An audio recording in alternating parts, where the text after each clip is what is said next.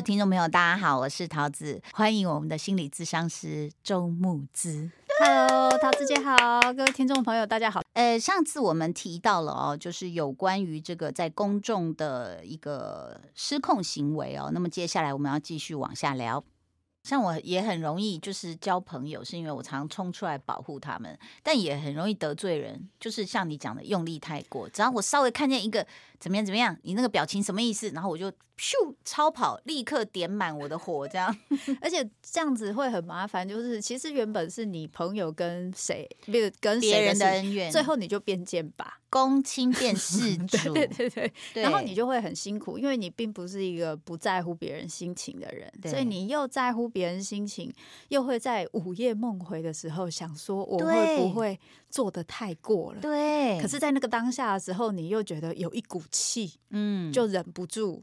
哇，我今天真的赚到，我都不用那个诊疗费、咨商费，我完全是好像当做个人在咨商的感觉因为。我觉得很多人都会有这个状况，我自己也是会的，所以这在我后来就是学了智商之后，不停才才开始慢慢了解，就是说那时候我记得我们老师有讲过一句话，叫做“你现在看到的每一个人都是你的投射”。嗯然后那个老师他讲话，他就是一个大胡子，然后讲话就是那种，又是有一种高人的感觉，所以瞬间你看着他，你也觉得你充满了胡子，对对对对对，你也觉得哎，原来我是觉得啊，我也是有胡子吧，嗯。就是你就会觉得他讲的话怎么有一种很悬的感觉。嗯。然后后来在呃慢慢接触智商越来越多之后，我才知道说，对，就是比如说今天我们认识一个新的人，我们嗯。要去了解他，或是嗯。要决定跟他的关系，嗯。我们会很快从他身上去看到一些我喜欢跟不喜欢的特质，嗯。然后我会把我过去有跟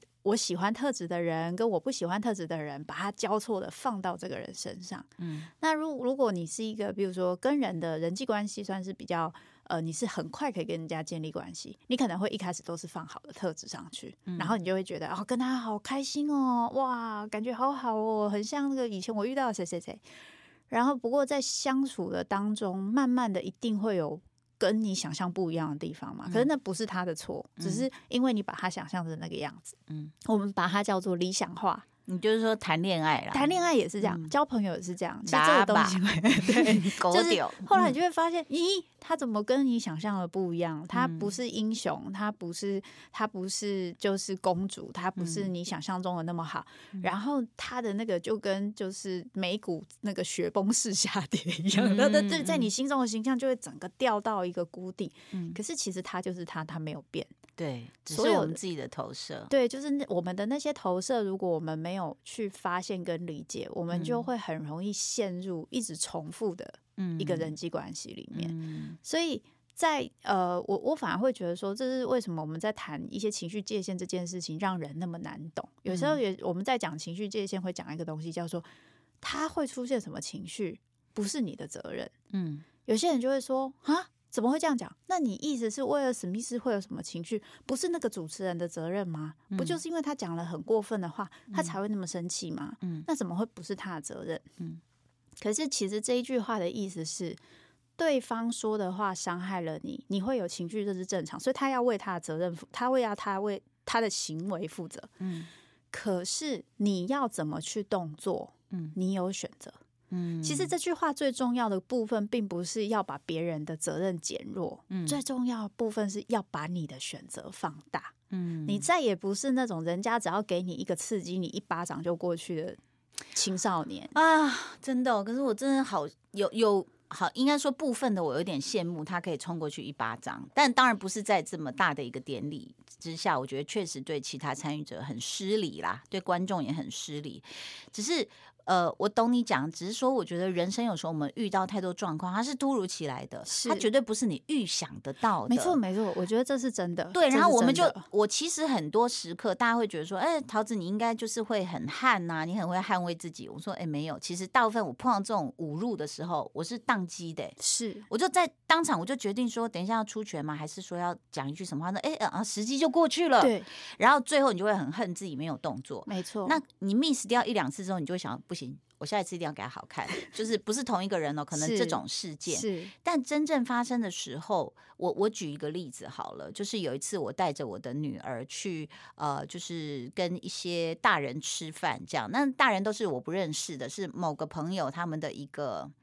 算是庄脚哈，因为他要竞选什么的，那都是都是大人哦。那我女儿那时候打篮球，所以她头发剪很短，就后来她就说：“哦，你儿子很帅。”然后我就说：“没有，这是女儿。”然后他他本来拿酒杯要敬我，他就突然他自己是顿住的，他就看着我，又看我女儿说：“啊，你怎么把他搞成这样？”那你觉得这时候要不要挥拳了？还蛮值得的挥拳的，我我觉得这这真的会让人觉得很生气耶。是因为这里面有太多的谬误。对，但是我瞬间又原谅他，就说他的价值观，他认为只有男性跟女性，没有中性。嗯，然后再来，你也不尊重别人，就是比如说我在教育我的女儿，我嗯尊重她的选择，我都尊重她选择，干你个！哎是，podcast 可以说屁嘛？很多人都在骂三十，不行吗？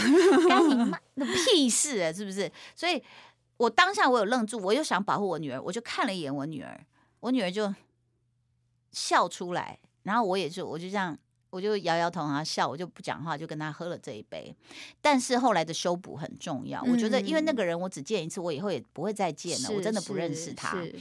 是那他也不觉得，我相信有很多人很奇怪，就是他的教育，不管是学校或家庭，没有没有告诉他这是很冒失、很冒犯别人的事情，他丝毫不觉得，他就觉得我我的价值观是对的，你女儿嗯应该留长头发，穿粉红嗯色。嗯我没有办法在那个一秒间告诉他这么多事情，那我只我我后来跟女儿的苦笑就是觉得说没关系，你是这样的人，嗯我们是另外一种人。是那我我不要说几秒钟，我两个小时都没办法跟你讲清楚，因为你不会听的嘛。嗯只是后来我就会跟我女儿说：“我说女儿你还好吗？”嗯，我第一句先问她，真好，她说、嗯没事啊，啊反正也不是第一次碰到这种事。我说但是你不要受伤哦。我说，因为很多人的价值观是百百种，一样米养百样人，嗯我们没办法去改变别人的看法。但是是妈妈希望你不要受伤，而且你要知道，你今天做什么，我都尊重你。嗯只要你不要去就是害到别人呐、哦，这个侵害到别人的权利等等。他说好，我知道，我们俩又手牵手，很高兴。所以嗯这个事就过去，是因为我们能够去好好的修补它。呃但是你说当场那样子，那我想问一下木之，如果是你会怎么办？人家直接就说啊，你怎么把他搞成这样？怎么怎么样？嗯很糟吗？我觉得他嗯非常好啊。我觉得主要是打这件事情，因为会有法律 上的问题嘛，就是而且你又是名人，这样很麻烦。我觉得所以事后再打这一拳后面体，哎，对，没有啦，就是要蒙面这样。但我我我觉得。那个界限，界限这件事情，就是像刚刚桃子姐讲的，有的时候我们没有习惯做这件事情，我们遇嗯到的时候会、会傻住，不知道怎么办，对不对？也不知道人家可以这么没有礼貌哎、对对 对，所以我反而会觉得，在那个当下去制止他这个行为是重重要的。可是我们必须要练习。如果是对啊，我我我又不能说你说什么，这对，样这样就要开或是就会就会看着他说：“哇，你讲话真没礼貌。”我如果是我，我就会这样，哇，我真的会这样。我不管他几岁，我就是会看着他说：“哇，你讲话真没礼貌。嗯”然后我就说：“那就先别喝了吧。嗯，我我可能当下我就不会委屈自己去喝那个东西。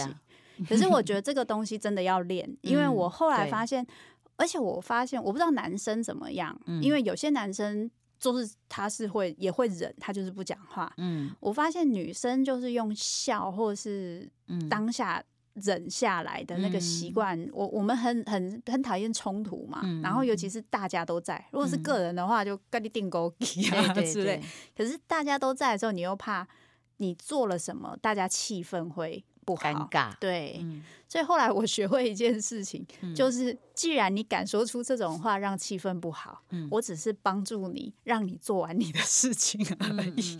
所以就是我不会把那个责任放到我的身上，我只嗯。告诉你，你现在做的事情是不对的，嗯嗯嗯，你不可以这样。然后不管你是不是我的长辈，嗯我我发现在这个事情上，其实就已经会有一些长辈不能接受了。我以前这样子的时候，嗯有些长辈就会觉得说你怎么那么没有礼貌对，啊？就反而变成是我们没礼貌，，对大人跟你讲话，他开个玩笑而已。无希无吹，对，然后我嗯就会说，可是不好笑哎、对然后啊我就会消失了，嗯我就会离开现场，就是我嗯我都听不到你们跟我说什么。那我觉得大人很好玩的地方是，那时候我我好像从大概青少年我就开始做这件事，嗯然后我发现大人他们一开始会生气，然后会骂我，但是因为消失几次之后，那、他发现我也没有要忍的意思，嗯他们就发现哎、忍好像去要去。驯服我这件事情很困难，嗯可是当他当下被回这句话，他也很不舒服，对吧？嗯对，这个不舒服很重要，因为这就是让他下次遇到你会记得这个不舒服，他就不敢随便乱讲话。